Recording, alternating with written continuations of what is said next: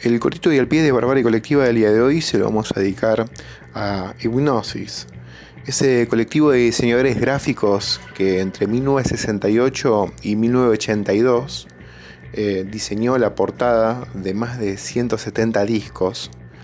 Básicamente les tocó la era dorada del rock. Este grupo formado en Inglaterra estaba conformado por Storm Torgenson, Aubrey Powell y en 1974 se le sumaría Peter Christopherson.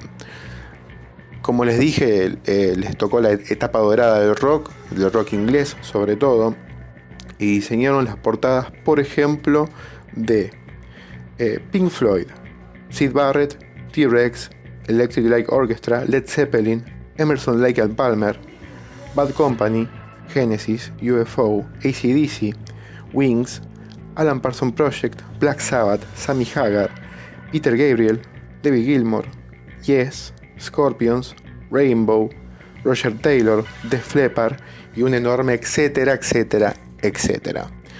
Eh, obviamente sus portadas más eh, icónicas fueron las de los discos de Pink Floyd, ¿no? sobresale de Dark Side of the Moon, que todo el mundo tiene una remera en algún lado ya medio grisácea de los lavados.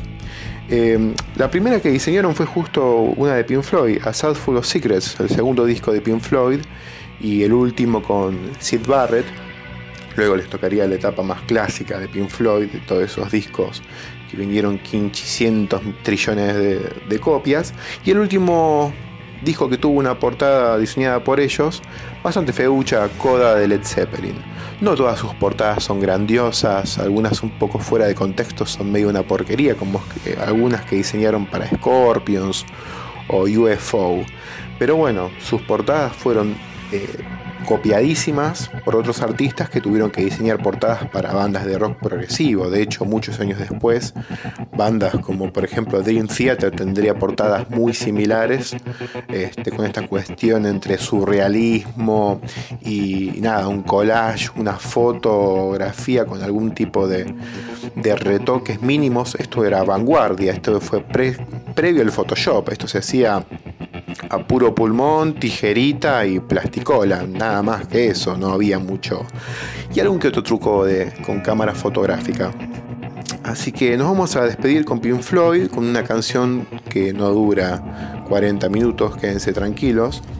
Del disco More, ese disco que supo ser una banda sonora, vamos a escuchar ahora de Nile Song.